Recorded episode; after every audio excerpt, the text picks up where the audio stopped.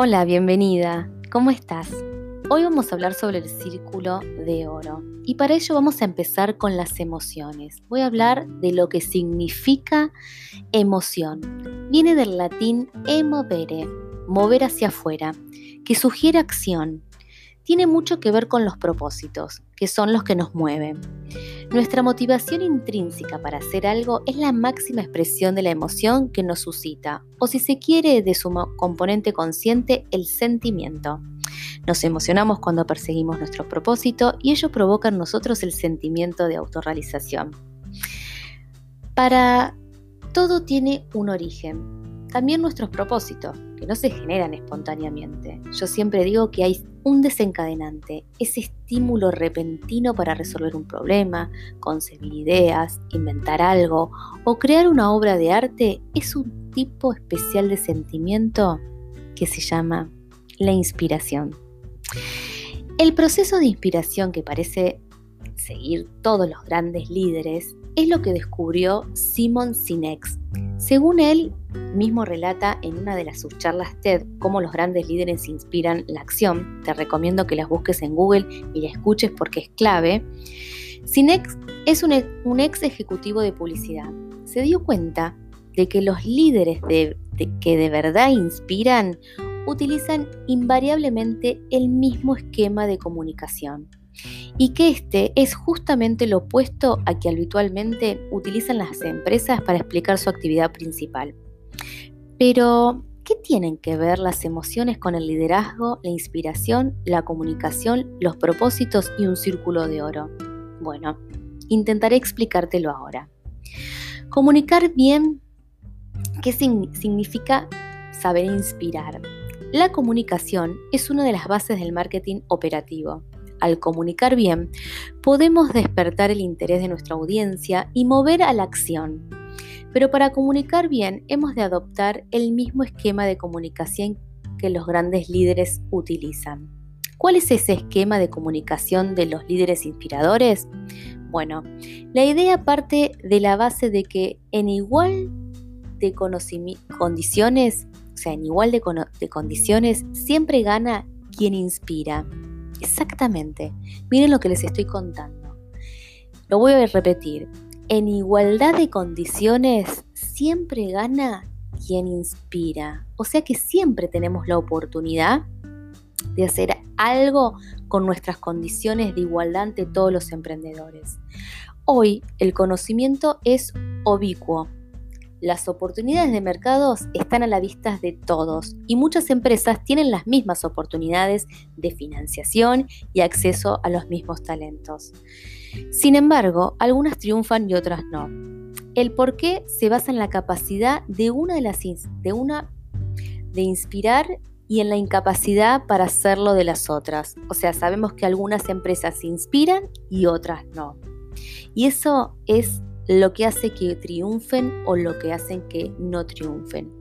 Y la inspiración se consigue cuando se cambia el orden de comunicación de tres conceptos que marca eh, Simon. Es el qué, el cómo y el por qué. Es habitual que toda empresa o persona sepa explicar exactamente qué hacen profesionalmente. Si tienen criterios y métodos, también comunicarán bien cómo lo hacen. Lo que ya no es tan habitual es que tengan una idea clara de por qué lo hacen. Alguna vez he mencionado el libro La Meta de Lilium Goldratt, en que uno de sus personajes definía la meta de toda empresa ganar dinero. Pero esto, aplicado al por qué hacemos lo que hacemos, sería la respuesta de quien trabaja por cobrar, no de quien cobra por trabajar es el propósito de hacer lo que se hace y no el resultado de hacer lo que se hace la respuesta a nuestro por qué. Mayoritariamente comunicamos primero el qué, después el cómo y finalmente si podemos el por qué. Este esquema de comunicación puede ser aceptable o incluso en algunos casos puede ser diferencial, pero difícilmente resulta inspirador.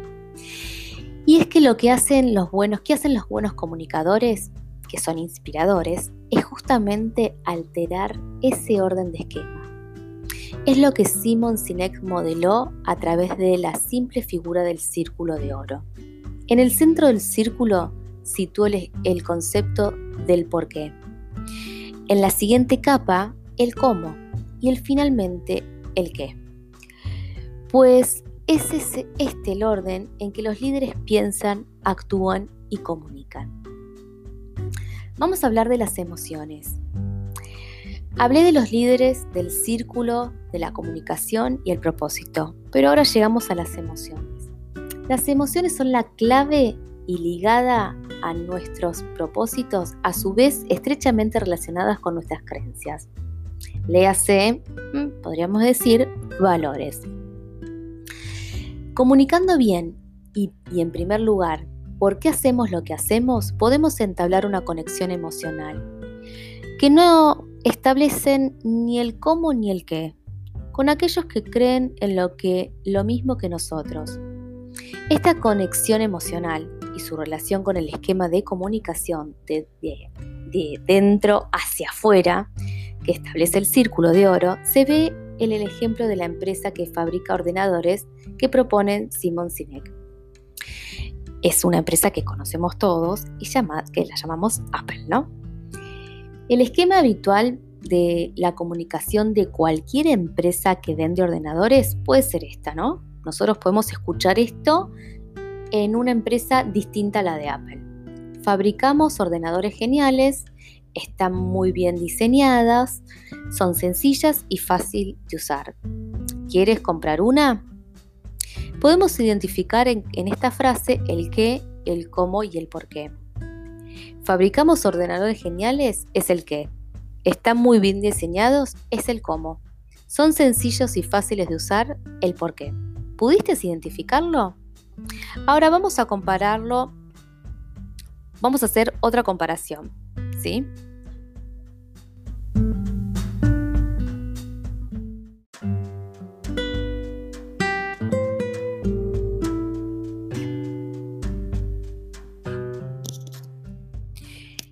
En todo lo que hacemos creemos en el cambio del statu quo. Creemos en un pensamiento diferente. La manera como desafiamos el statu quo es haciendo productos muy bien diseñados, sencillos y fáciles de usar. Sencillamente hacemos ordenadores geniales. ¿Quieres comprar uno? Este tipo de denunciado es el que hace la marca Apple, ¿no? Parte del por qué, sigue con el cómo y después dice el qué. Entonces, podemos decir por qué funciona la comunicación de adentro hacia afuera.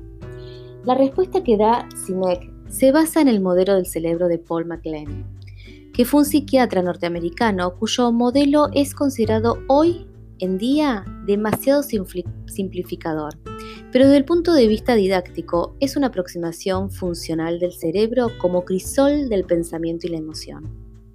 El modelo divide el cerebro en tres cerebros resultado de una evolución. Está el complejo reptilíneo, el sistema límbico y el neocórtex. ¿Alguna vez lo escuchaste? Bueno, el complejo rectilíneo toma decisiones de forma automática, con el objetivo básico de la supervivencia. El sistema límbico relaciona los instintos de supervivencia con el mundo exterior generando las emociones, mientras el neocortex gestiona esas emociones, dando lugar a sentimientos más duraderos y elaboradas decisiones a partir del análisis y racionamiento. Ahora, el sistema límbico no tiene la capacidad del lenguaje, por eso se nos hace difícil expresar con palabras lo que sentimos. Sin embargo, lo que decidimos en última instancia depende muchas veces, aunque no solamente, de la actividad del mismo, que a veces pesa mucho ante la regulación del neocórtex. El ejemplo más claro es la compra compulsiva o impulsiva, digamos. ¿Alguien puede justificar con el puro razonamiento lógico por qué se compra un coche deportivo y otro no? Evidentemente no. Los coches deportivos se compran con el sistema límbico y no con el neocortex, con el corazón y no con el cerebro. Por este motivo, un adecuado esquema de comunicación que apela de forma inmediata a las emociones tiene todos los números para triunfar. y es el por qué lo apela a la emoción. Pensar, actuar y comunicar desde el centro del círculo, o sea, del por qué, hasta la periferia, o sea, del qué.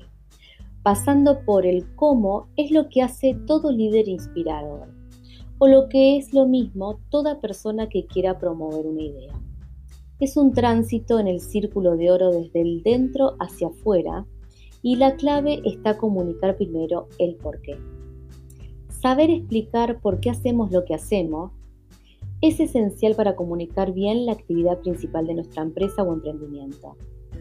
Las personas y las empresas que pueden explicar su por qué tienen una, una oportunidad con el esquema del círculo de oro de inspirar, ejercer el liderazgo o como mínimo de promover ideas con ciertas posibilidades de éxito.